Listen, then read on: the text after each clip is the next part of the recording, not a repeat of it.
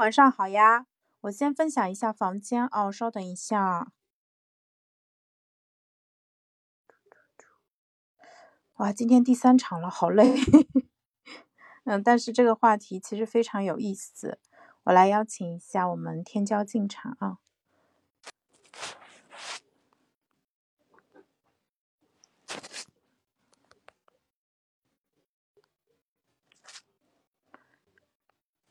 好的，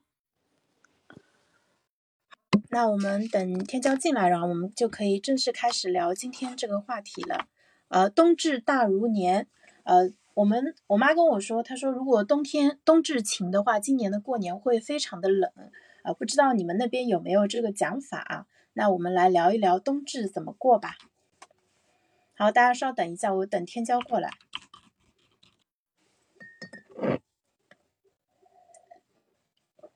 今天这一场我要控制一下时间，四十五分钟之内结束，因为这个今天我已经早上一个半小时，中午将近两个半小时，所以是差不多已经是四个小时的时间了。今天已经是工伤了，帮喜马拉雅扎扎实实的打了四个小时的工。Hello，天骄。Hello，Hello，小小姐。哎，你现在嗓子好了吗？还，我现在有点干咳。OK，那你备好了没？应该还行吧。呃，你现在你在家里面对吗？对。OK，你待会儿闭麦的时候站起来倒一大杯水放在你手边，然后有空就喝，有空就喝啊，千万不要 讲，然后把嗓子给耗坏了。对于我们这种播客界冉冉升起的新星来说，最重要的就是要保护好嗓子啊。好。那你们，哎，你老家是安徽的，对不对？对。那那边过冬至有什么特别的讲法吗？冬至，冬至好像我印象当中好像是要吃饺子吧。一方面是这个，另一方面冬至的话，好像是跟，好像可以展望展望小年了。嗯。冬至它其实是根据太阳历，就是每年基本上都是在十二月二十一号。然后，哎，你们安徽人也吃饺子吗？南怎么会被跟北方人一模一样？也吃饺子这个东西，估计不分南北吧。我们那边不能算是南方，因为它是在长江边上。长江边上那还是南呀，就是之前 对，呃嗯。今天也邀请苏打上麦啊，苏打方便的话也可以开麦跟大家打个招呼。Hello，Hello。紧张吗？因为苏打听了我很多直播，但是上麦好像是第一次还是第二次？不紧张。不紧张。那你们吃的饺子吗？苏打？吃呀，我昨天还吃了。那明天还吃吗？可以呀。我妈走的时候给我包了一冰箱的饺子。OK，苏 大，你老家是哪里的？安徽。哦，你跟天骄是老乡，他是安庆的。哇哦。呃，苏打是哪里的？缘分，缘分。苏打，你是哪里的？我家是亳州的。哦。啊。啊，你你们先吃。好的，好。嗯，那那个，就我们老家的，我我老家是浙江嘛，我们那儿其实是没有吃饺子的习惯，但是具体吃什么，我离家多年，现在已经忘掉了。我待会儿跟再问一下我妈。反正在上海这边也跟着北方的朋友，就是就大家弄点什么饺子啊、汤圆啊什么的吃一吃。上海这边不是还有那种很大的那种肉汤圆嘛，就是两块钱一个的那种巨大一只的，然后。呃，之前也会跟着去买之类。还有两天就是冬至了。呃，冬至对我刚才特意查了一下，因为我一直以为冬至是十二月二十一号嘛。然后其实冬至它是一个具体的日期，让我给你们科普一下啊。你们不说话的时候，可以先把麦克风关上，你们就可以去干你自己的事情。待会儿叫你们的时候再跑过来开麦就好了啊。说我们先。他说，冬至是太阳直射在南回归线的那一天。确切的来说，它不是某一天，而是某一个时刻。由于地球的公转是时刻在进行，并不是以天为单位，当太阳直射周期，呃，直射在就是怎么，呃，在南回归线上的时候，它会呃马上的去北移，所以呢，并不会等到第二天。嗯，就是我刚才查了一下，我们今年的冬至的日时间是二十二号，呃，早上五点四十八分零一秒。所以你们猜一猜啊，就是冬至夜，因为我们都知道冬至夜是一年当中，呃，时间就是夜晚的时间最长，白天最短的一天。那请问是二十一号这一天，呃，时间就夜晚最长呢，还是二十二号这一天晚上最长？哪一天晚上算冬至夜？天骄，你觉得呢？哪一天晚上？那应该是二十二号晚上吧。呃，其实不是，它是离那个冬至时刻最近的那个夜晚，因为它是二十一。对的，对的。嗯，我之前就在查，就比如说圣诞节不是会有 Christmas Eve 跟圣诞节当天的一个说法嘛，所以我就很好奇，到底是前一天最长呢，还是当天最长？所以他需要去查具体的这个日期，然后看一下它离哪个晚上近，就哪哪个晚上最长。所以今天晚上也是一个很长的夜晚，明天晚上是一年中最长的，然后再到后面的话，太阳出生的时间就会，呃，升起的时间就会变早。呃，所以的话，就夜晚慢慢的变长，然后一直到呃夏至的时候，然后再反过来啊，所以挺有意思的。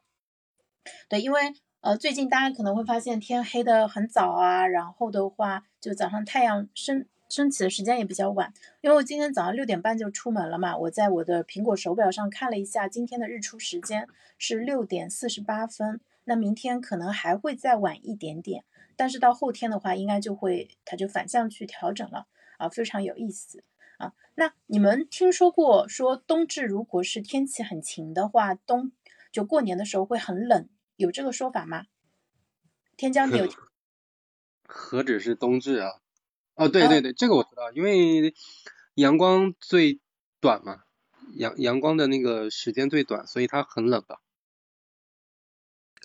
就完全不构成一个合理的一个解释啊？为什么呢？过年跟冬至之间隔了好长一个时间，为什么冬至晴的话，过年会天气很不好？哦，冬至晴，过年就很不好。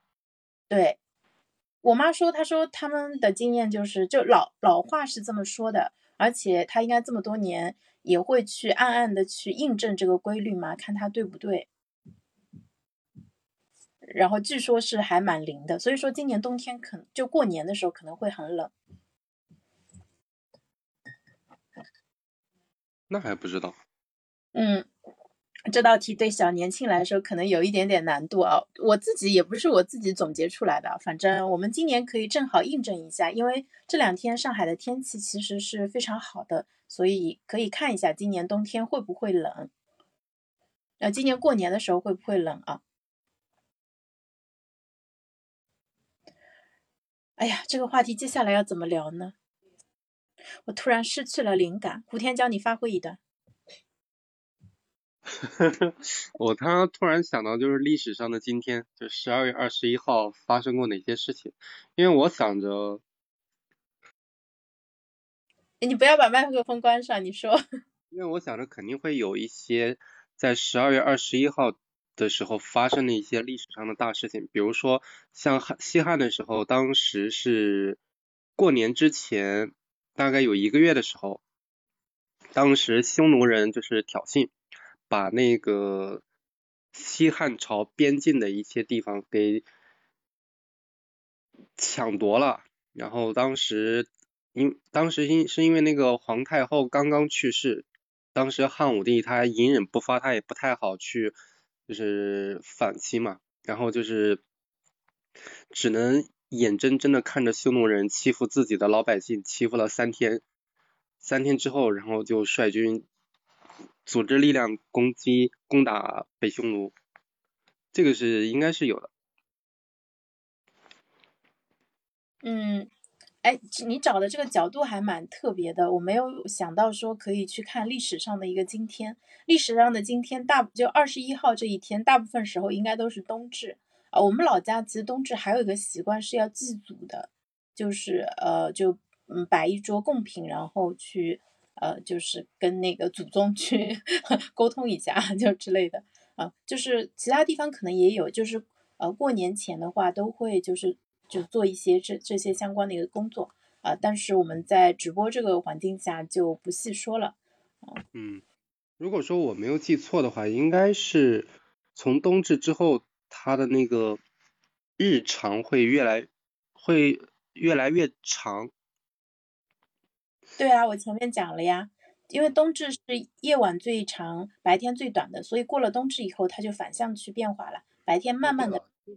对。北极那边应该是从现在开始已经进入了冬半年，因为它那边是北极的话，它有一半的时间是全部都是黑夜，没有白天的。没有，应该是那一天，那一天会出现极昼和极夜，不会一整年都是没有太阳的，不然北极熊早就饿死了。哦，这样的。对，天是特殊的情况，极昼跟极夜应该只会出现在一天，不会是很长时间。嗯。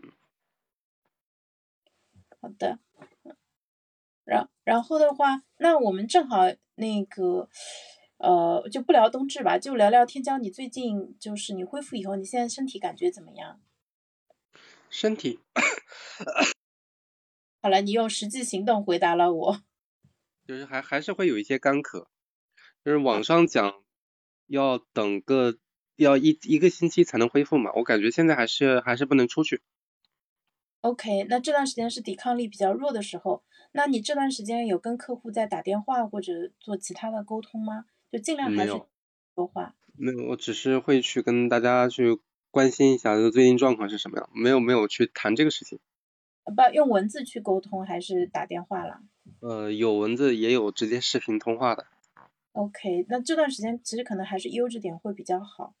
嗯，就是尽量说话。那接下来我就不 Q 你了，不 Q 你跟我这边去啊聊了。嗯，对。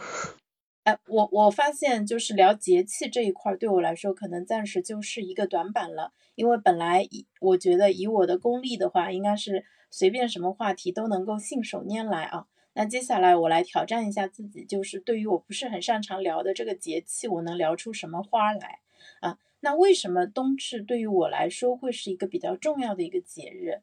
呃，就是除了说我们可能小时候就是呃就乡土的一些风俗。就我们那边是有做冬至这样一个习俗的，然后另外的话，其实呃，就当冬至过去啊，就是你一年当中最长的黑夜结束啊，它慢慢的就是开始日出变得更早，然后日落也变得更晚，就白天的时间被拉长的话，它会带给你一种，就是虽然春天还没有来，但是它会带给你一种欣欣向荣的一种感觉，就确实会有那种，嗯，就因为白天。就是人会心情感觉会比白呃夜晚的时候会更好一点，所以你的就活动的时间会整个的变长啊，而且你还能够呃就是感受到说呃虽然那个现在还是什么那个北风那个这个这个叫什么北风呼啸，就是因为冬天其实可能一直会持续到二月份到到农历二月份的时候再结束嘛，接下来的就是可能数九啊之类的，就其实还蛮长的。啊，一段时间都是大家会啊需要猫冬，就是可能就是户外活动会受到比较大的一个影响，然后出门啊会比较辛苦。户外工作者其实这段时间日子是非常难熬的啊。但是你看着天一天天的亮得更早了，然后太阳落山的时间变得更晚了，你能感受到这个啊节气它是发生在变化的，你生活的。这个环境它并不是一成不变的，它每天都有一些非常细微的这个变化。那这个细微的变化其实对我们的心情是会有比较大的一个影响的啊。因为我我最近终于找到了我失踪将近两个月的苹果手表，然后呢又重新把它戴在了手上。那苹果手表我在表盘上面。嗯，就是加了一个功能，就是可以看每天的日出和日落的时间。呃，之前为什么会专门去看日落的时间啊？因为日出的时候我起不来，但是日落的时间的话，我可以去呃在那个时间的前后去看晚霞啊。就是如果你下班足够早的话，你呃出来的时候正好碰到是那种这这一天天气很晴朗，然后天上的云又恰到好处啊，那你看到那个晚霞是真的很漂亮的。我非常喜欢看晚霞。那最近。的话，呃，就是突然生物钟就是把我每天六点半把我唤醒啊，所以我觉得这段时间还可以再试着去在太阳出生之前去外面呃走起来，然后慢慢的等着太阳出来啊。但是我现在没有找到一个很好的看日出的一个地方，因为我住的房子朝向不是朝东的，然后你去到户外的话，呃也是就有很多的楼房把它给挡住了，没有找找到一个就是地平线特别好能够看到日出的一个地方。那我不知道大家对于冬至是一个什么样的一个感觉啊？就冬至这一天的话，你可以把它认为，因为你你可以把任何一天当成是一年的非常重要的一个标记和一个节点啊。但是呃，对于我们来说，因为冬至它在这个就是叫气象意义上，其实不是也不叫气象，在节气上面它是一个非常重要的一个节点嘛。就是你可以把冬至跟夏至啊这两个节点，就是。它相当于是拉一条对角线，把一年给剖成两半，啊，所以你可以把它认为是说一个新的一年的一个开始，嗯，就像有些人会把，呃，就是阳历的一月一号元旦，或者是说，呃，农历的新年当成是一年的开始一样，就任何时候其实它都会带给你一种，啊，有一个新的起点、新的出发一样，这样子比较感动的一个地方。那假设把二十一号、二十二号当成是这样一个结束的一个点的话，我想回顾一下我过去的这半年吧，从呃夏至到冬至这个阶段就发生了一些重要的一个事情，呃，那公司里的事情就不不细说了，呃，也不是很方便在公开的场合去谈论，就是说从离职以后到现在这二十天做的一些事情吧，呃，就这二十天，其实我们经历了一次，嗯。对，为诶，雪儿，那个苏打在说什么呢？呃，就是说这二十天，其实上海上周经历了一次非常冷的一个天气，呃，可能是呃，就是相当相对于上海的冬天来说，其实是已经非常夸张的冷了，就是出现了零下四度和零下二度这样的呃超低温，然后那一天的最高温度可能也就只有两三度，啊，就是加上最近疫情的关系，大家也都在竭尽全力说避免感染嘛。所以就是我们大部分人都选择了在家里蹲。当然，我的呃朋友圈里面、微信群里面也有非常勇敢的人，对吧？带着孩子出门去看冰或者去公园里面逛，然后他们反馈，我就我就不停的，我那天跟复读机一样，不停的问：你们不冷吗？你们真的不冷吗？呃，就你们为什么还出门呢？对然后他们说很冷啊，在背阴的地方说都结冰了，甚至有些湖面啊，嗯，小河河面都结上冰了，啊。对，都结都结上冰了，呃，所以的话，嗯，就是这这几天其实，呃，就街面上其实是非常萧条的，呃，不只是上海如此，其实其他地方也是这样子，因为大家一方面，呃，就是在做各种准备，另外一方面其实也是响应国家的号召嘛。钟南山说了，对吧？呃，能晚一点阳就晚一点阳吧，呃，这段时间就尽量就大家把这个。周期拉的长一点，然后稀稀拉拉的阳，不要一口气集中阳啊，这样子万一真的出现一些重症的话，医院这边其实是没有办法及时的去处置的啊。所以这个就让我想到了说，呃，大家如果在上海坐过地铁的话，就很早以前啊，我们从那个时候上海没有这么多站，那个时候一号线跟二号线在人民广场换，它的换乘通道是非常非常长的，你可能。走这个换乘通道，特别是在早高峰的时候，你可能要走个将近八分钟啊！我我可能有点夸张，反正五到八分钟的时间，就是要绕很大的一个圈子，感觉大家在地下通道里可能要接近走个七八百米这样的长。那为什么会把这个通道弄得这么长呢？为什么不能直接打一条很短的通道出来呢？那我们拿上海另外一个站举例子啊，上海有还有一个站叫世纪大道。那世纪大道它也是多线换乘的，它一共有四条地铁线。然后它当时设计的时候，它换乘通道设计的非常短。那它在非高峰时期的时候，在世纪大道换乘是非常愉快的一个体验，对吧？你下了一部电梯，啊，下了一部地铁，然后走上楼，大概走个几步就能换成另外一个地铁。但是它在早高峰的时候就非常的可怕，你看到呃过道里面、楼梯上面，包括。呃，站台上全是人啊，那这个时候你会觉得，因为人特别多的情况下，其实是比较容易出安全事故的。那大家都挤在台阶上，或者是挤在站台上，其实风险是很大的。所以这是为什么当初呃人民广场这种比较老的换乘站，它把换乘的通道拉的特别长的一个原因，因为拉长了就有点像说，像你的食物进到肠道里面，嗯，就是因为我们的肠道很长嘛，所以食物在狭窄的肠道里面，它会慢慢的通过，嗯，就是大家就是本来是一窝蜂的出来的，但是有的人走得快，有的人走得慢，然后在这个通道里面慢慢的就拉开距离了，所以这个队伍变得特别的长，就不会啊一下子涌到对面的这个地方去。那世纪大道它现在没有办法去，呃，把这个通道变得更长，因为在当初设计的时候，它没有留这样的一个冗余的一个空间，就导致，呃，就是在高峰时期的时候换乘其实会有一定的风险啊。那我相信地铁公司其实对这一点也有所意识啊。那我所以的话，就是有时候，嗯。就是说回到我们现在就是新冠的这个疫情的话，为什么会说让大家做好防护的话，其实还是说，嗯，大家尽量避开第一波的一个高峰期啊，然后呃，因为现在可能有些人缺少药，然后还有就是医疗资源这一块，很多医护人员其实现在也感染了，他们也需要时间休息，需要恢复战斗力啊，所以的话，就第一波的一个呃疫情可能是会最严重的，但是到后面随着我们的经验。以及我们对这个战胜这个疫情的一个信心的一个上升，然后大家的观念会发生一些转变，慢慢的会发现，其实说没有，呃，就是反正你把自己保护好，往后面尽量往后一点，等特别是等到天气好转的时候，你想你在呃特别冷的冬天得个感冒，跟那个天气比较晴暖的夏那个。这个叫春天的时候再感冒，其实那个体感也会很不一样啊。那个时候你你哪哪怕就算跑医院，你这在外面走的那个舒适程度也会好很多啊。所以我们尽量嗯，就是就是在做好自我防护的一个基础上，然后尽尽量晚一点去呃发是就是阳啊，这样子还是比较好的。当然阳了的朋友，其实根据他们的反馈，绝大部分人还是说 呃。